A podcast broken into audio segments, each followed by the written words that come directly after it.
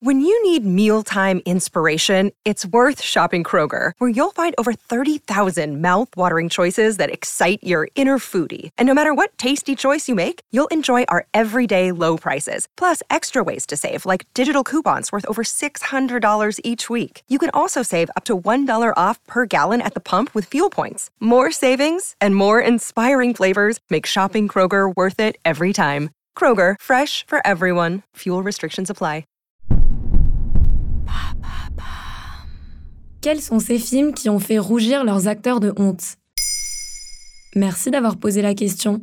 Comme dans de nombreux métiers, la réussite de la carrière d'un acteur ou d'une actrice est avant tout affaire de choix. Certains films vont les propulser au sommet, d'autres seront des lignes qu'ils voudraient voir barrées à jamais de leur filmographie. Ils ont beau être aidés par des agents qui lisent les scénarios et font le tri pour eux, quand ça ne veut pas, ça ne veut pas. Le problème, c'est quand on parle de films populaires que tout le monde a vus. Mais comment ces acteurs réagissent-ils? En général, ils se font discrets sur le moment. Il faut attendre quelques années pour qu'enfin ils se lâchent au détour d'une interview. Comme Sylvester Stallone à propos de la comédie Arrête ou ma mère va tirer. Sa volonté de base était noble, se diversifier et sortir des actionneurs pour lesquels il était connu. Mais voilà ce qu'il en dit lui. C'est probablement l'un des pires films de tout le système solaire, en incluant les films réalisés par des aliens qu'on n'aurait jamais vus. Si vous voulez faire avouer un meurtre à quelqu'un, mettez-le devant ce film. Il avouera tout au bout de 15 minutes. Parfois, les stars se trompent juste de film, comme le jour où le comédien Bill Murray a accepté de jouer dans l'adaptation de la BD Garfield, persuadé qu'elle était écrite par l'un des frères Cohen. Problème, le prénom du réalisateur, Joel Cohen, était juste un homonyme. Résultat, un navet de plus dans la filmographie de Murray. Une erreur qu'il ironise lui-même dans Zombieland, film dans lequel il joue son propre rôle. Quand un personnage lui demande s'il a des regrets, Murray répond Maybe Garfield.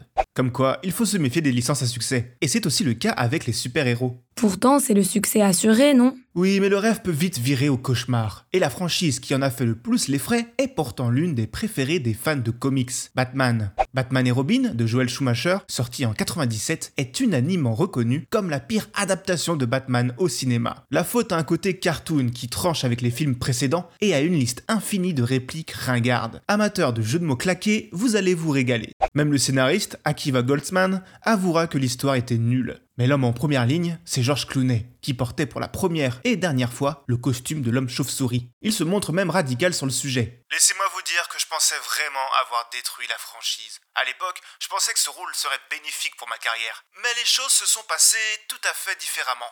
La vérité, c'est que j'étais mauvais. Tant qu'on est sur les beats de Batman, citons l'encore plus mauvais Catwoman, réalisé par le français Pitoff. Cocorico? Hmm, Pas si sûr. Le film est un réel nanar qui s'est planté du côté critique comme public. Pourtant, avec une Halle Berry au top de sa fame, le film avait quelques arguments convaincants.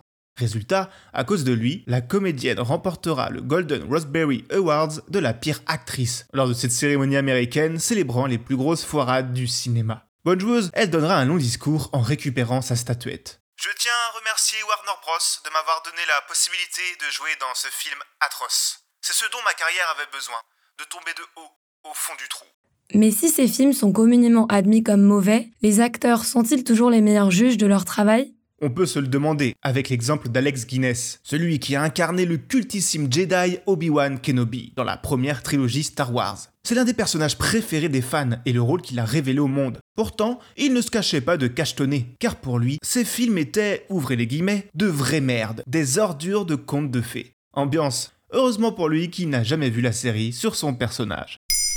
Maintenant, vous savez, un épisode écrit et réalisé par Jonathan Oppard. Ce podcast est disponible sur toutes les plateformes audio, et si cet épisode vous a plu, n'hésitez pas à laisser des commentaires ou des étoiles sur vos applis de podcast préférés.